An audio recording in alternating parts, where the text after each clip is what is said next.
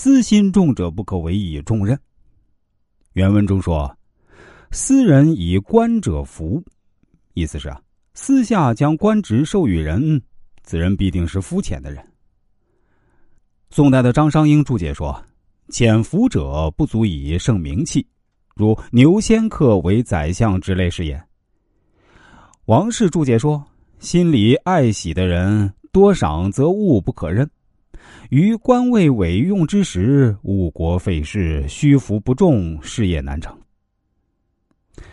官位是国之大宝啊，不可委之以缺德少才，如唐玄宗的宰相牛仙客那样的人，更不用说庸碌之辈了。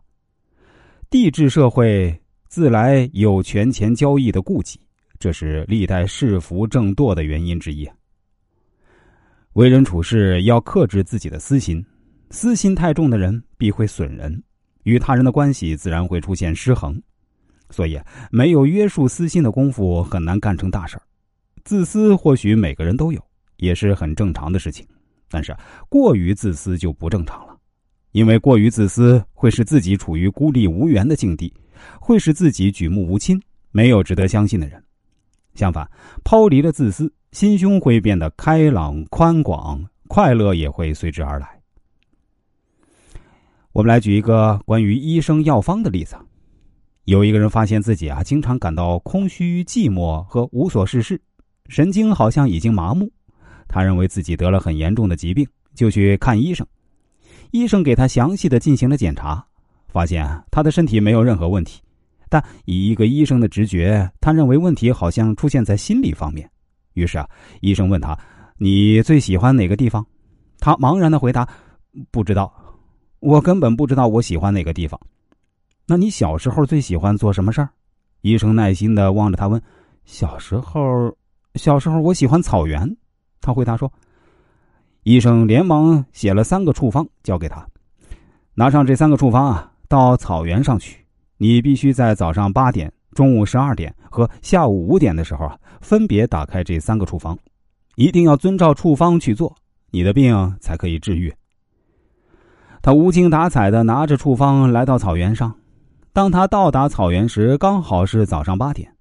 清晨的草原安静极了，没有都市的喧闹。他顿时感觉浑身一震，赶紧打开处方。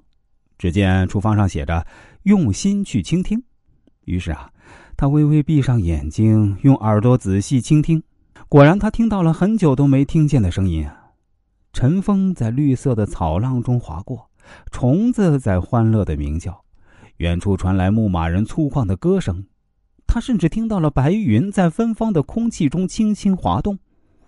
一个令人神往的美丽画面在他心里徐徐展开，让他烦躁已久的心灵平静下来。他感到了无限惬意。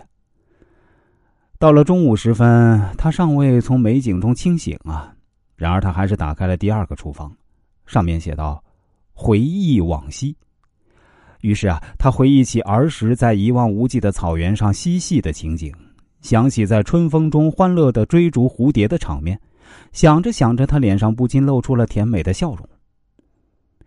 下午五点，温暖与喜悦的感受充斥着他的心房。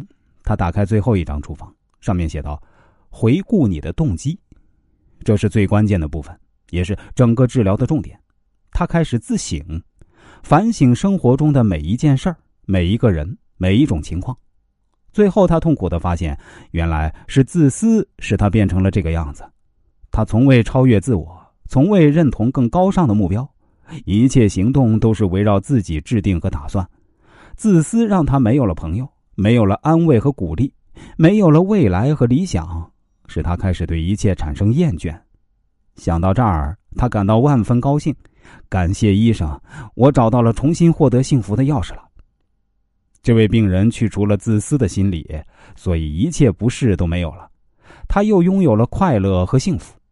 其实啊，现实生活中，快乐和幸福是最重要的。谁愿意以自私得来的财富为代价，哪怕财富多的让人惊讶，而去放弃幸福和快乐呢？